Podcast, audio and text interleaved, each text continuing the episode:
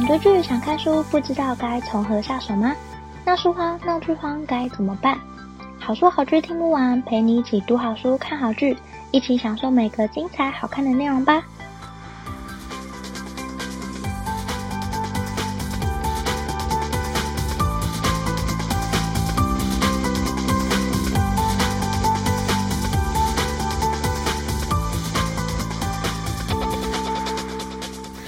收听好书好剧听不完，陪你一起读好书看好剧。大家好，我是 Jenny。今天要跟大家介绍的这本书，一样是上一集说过的极度专注力。今天要介绍下半部分，分散注意力的好处。那上一集跟大家介绍到注意力的重要性，进入极度专注力的方法，以及增强注意力的方式。那今天要跟大家分享大脑放空的分散注意力模式。其实我一直都知道大脑放空它有它的功能，但是我不知道哇，原来它的功能这么多。今天要来分享三个部分，第一个部分是大脑放空的功效，第二个部分是分散注意力的三种模式，第三个是加强创意的方法。那接下来就要介绍第一个部分啦。第一个部分是大脑放空的功效。如果说极度专注力是把注意力往外导向某一个目标。那分散注意力就是把注意力往内导向自己的脑海里。极度专注力它是最有生产力的模式，而分散注意力它是大脑最有创意的模式。所以我们在分散注意力的时候，可以帮我们想出问题的创意解法。它的重要性其实跟极度专注力一样，我们要刻意让大脑放空，就能获得分散注意力的明显效益。学会运用这两个技能，可以让你更有生产力、创意，还有更快乐。那分散注意力的时候，你知道大脑都在想什么吗？根据研究显示，大脑放空的地方主要分成三个部分：过去、现在、未来。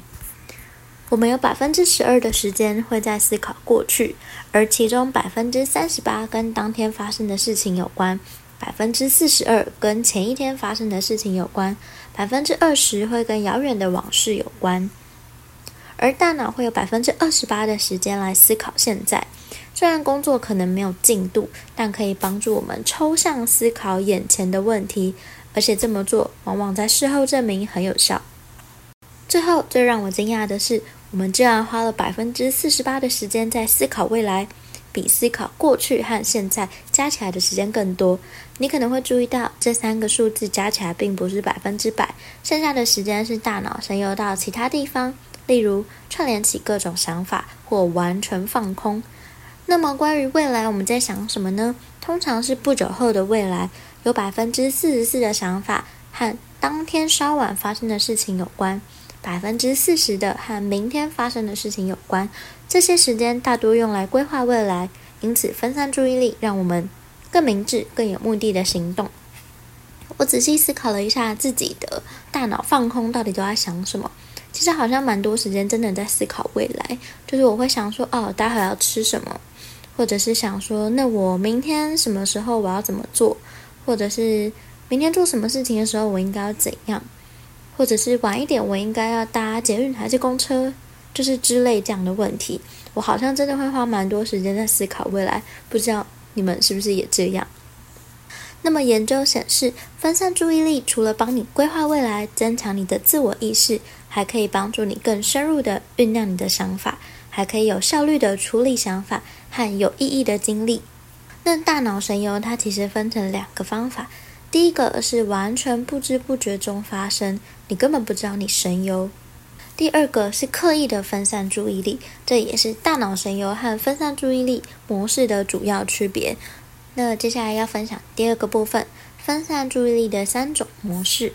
那分散注意力的模式分成三种，第一个叫捕捉模式，第二个叫解题模式，第三个是习惯模式。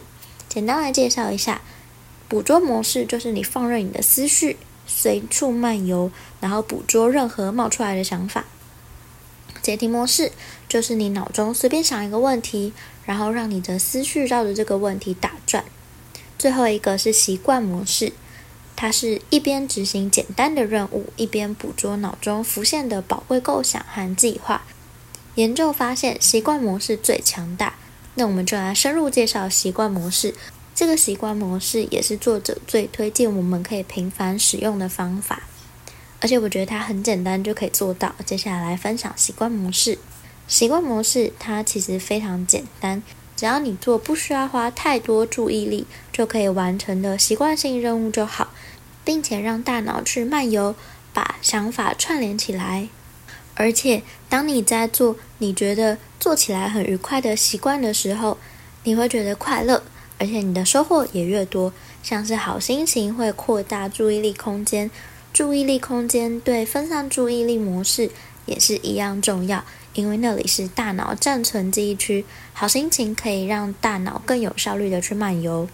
那习惯性的任务可以帮助你触发最多的创意发想。所以，为了练习习惯性模式的分散注意力方法，你可以挑一个你喜欢的习惯，然后启动习惯。只要你有多余的注意力，好的想法自然会浮现在你的脑海中。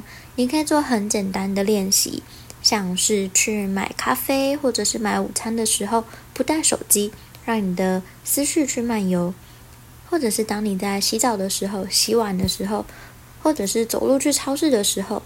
总之，就是你习惯性的任务就好。当你在做这个练习的时候，很重要的关键是经常去注意你的注意力空间里面有什么想法，也可以把笔记本跟笔带在身上。进入分散力模式的时候，很常会需要用到这两个东西。最后，我们要来介绍加强创意的方法。利用分散注意力进入创意方法的方式，主要有两个。第一个是串联更多的记忆点，第二个是搜集更多宝贵的记忆点。什么意思呢？从神经学的角度来看，大脑它是一个汇集很多资讯点的网络。每次有新体验，都会增加大脑的新的资讯点。我们创造记忆、学习、阅读的时候，也都算是在搜集资讯点。大脑的每个资讯点都被写在我们的记忆里面，帮助我们日后使用。所以资讯点对我们来说非常重要，我们必须要连接更多的资讯点，就可以产出更有创意的想法。那接下来就要分享连接更多资讯点的方法。作者有提供六个方法可以连接更多资讯点。第一个，在比较丰富的环境里面，除了创造有利于集中注意力的环境之外，也可以透过刻意接触新线索来促进灵感。像是你去书店，或是你观察餐厅里面的客人，会比没有线索的活动还要更好。第二个，写下想解决的问题，详细记录你想解决的问题，可以帮助大脑持续在背景中处理。第三个，先睡再说，睡眠时做梦是加强版的分散注意力，因为你在睡觉的时候，大脑会持续串联各个资讯点，有很多例子都显示灵光乍现是在我们。做梦的时候发生的，在做梦的时候产生的深度连接和自由连接非常特别明显。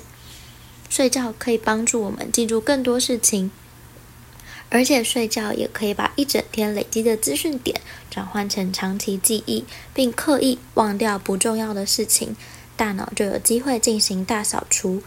你可以在睡前回顾自己面临到的问题，以及任何想写进你记忆里面的资讯。大脑会持续处理这些资讯。第四个是先等一下。如果你开始练习冥想，发现你的注意力空间变大了，那你需要更刻意的去练习分散注意力。研究显示，注意力空间越大，越有可能坚持不懈进行复杂的任务。当你越集中注意力，大脑就越不容易放空。这时候你就越需要练习分散注意力。再来第五个。刻意不完成任务，突然停下你手上的创意工作，你会比较常想起那个任务。那再来第六个，刻意吸收更有价值的资讯点。我们吸收什么资讯，就会变成什么样子。当你用心筛选资讯的时候，可以善用分散注意力的模式，吸收新的资讯点，可以接触到大量的新资讯和触发灵感的因子，都可以用来解决复杂的问题。我非常同意这一点，因为我觉得刻意吸收好的资讯，它是对我们大脑非常有帮助。无论你看什么，其实你的大脑就会变成什么。所以我一直以来都刻意筛选要看的东西，例如我读的书、我看的剧，其实都是经过我刻意的筛选的。或者是我现在已经蛮少使用社群媒体，不过当我在使用的时候，我也是尽量 follow 一些可能对我比较有帮助的资讯。我觉得过多的资讯可能对我来说太庞杂，而且很乱。我其实需要的不是那么大量且那么庞杂，不见得都非常有价值的资讯。所以我其实会刻意筛选我看进去的东西。这个建议也推荐给你。那么接下来要跟大家分享搜集资讯点。我们的注意力都会用已知的事情当做滤镜来解读新的事情。所以，当我们对某个主题搜集越来越多相关资讯的时候，就能发展成为专业知识。而当我们对这个主题越来越了解的时候，资讯占用的注意力空间就会越来越少。像是专家们可以更有效率地利用注意力空间，而且我们也要尽量搜集更多资讯，它可以带来很多好处。当我们串起资讯点的时候，进入分散注意力模式就会更有生产力。那接下来要分享资讯点的价值，因为我们的注意力有限，吸收的资讯也有限，所以我们刻意去吸收的资讯就变成很重要。不是所有的资讯都一样重要，我们必须要注意到吸收的资讯品质。当我们去吸收跟过去有关的资讯的时候，可以帮助我们把某一个概念培养成一套完整的想法。当我们吸收的资讯越广的时候，就越能串起很多的资讯。而且，当你吸收对现有的技能可以支援的资讯的时候，大脑还会释放更多的多巴胺。但是，吸收一些无关的资讯其实也很重要，它可以让我们质疑过去，也可以让我们触发灵感。所以，我们要提高我们的资讯品质。提高的方法有两个。第一个是检讨你吸收的资讯是否有品质，第二个是刻意吸收较多价值的资讯。那最后，作者也在书中分享，当我们变快乐的时候，可以扩大注意力空间，而且快乐的时候，在极度专注力模式的生产力很高，在分散注意力模式也会更有创意，而且研究也证实，快乐的人工作生产力比心情低落或心情中立的人高出百分之三十一。那最后，作者还分享了研究证实让人快乐的技巧，总共有四个。第一个，每天结束时回想三件感恩的事情；第二个，每天结束时写下今天某个美好的经历；第三个，冥想；最后，把握机会行善。那以上呢，就是关于分散注意力的重要性。以及分散注意力可以带来的好处，还有变得更有创意的方法，我觉得这本书非常的实用。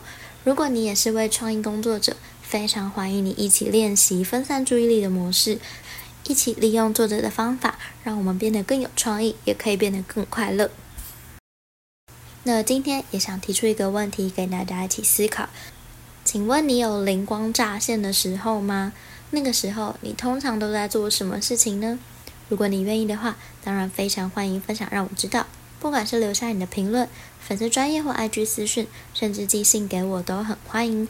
今天介绍的极度专注力下集，分享了大脑放空的功效、分散注意力的三种模式，还有加强创意的方法。我觉得里面的方法非常有效，而且最重要的是，你还可以说服自己放空无罪。希望这本书可以帮助到你，放空越多，创意越多，快乐也越多哦。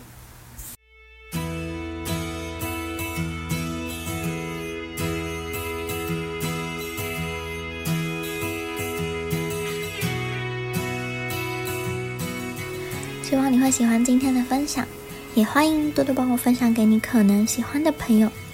如果你正在收听这一集，欢迎截图分享在你的脸书或 IG 现实动态，并 tag 好说好剧听不完 IG 账号。喜欢的话，也欢迎在 Apple Podcast 或各大平台给我五颗星好评，并且按下订阅，就不会错过每次更新的最新节目喽。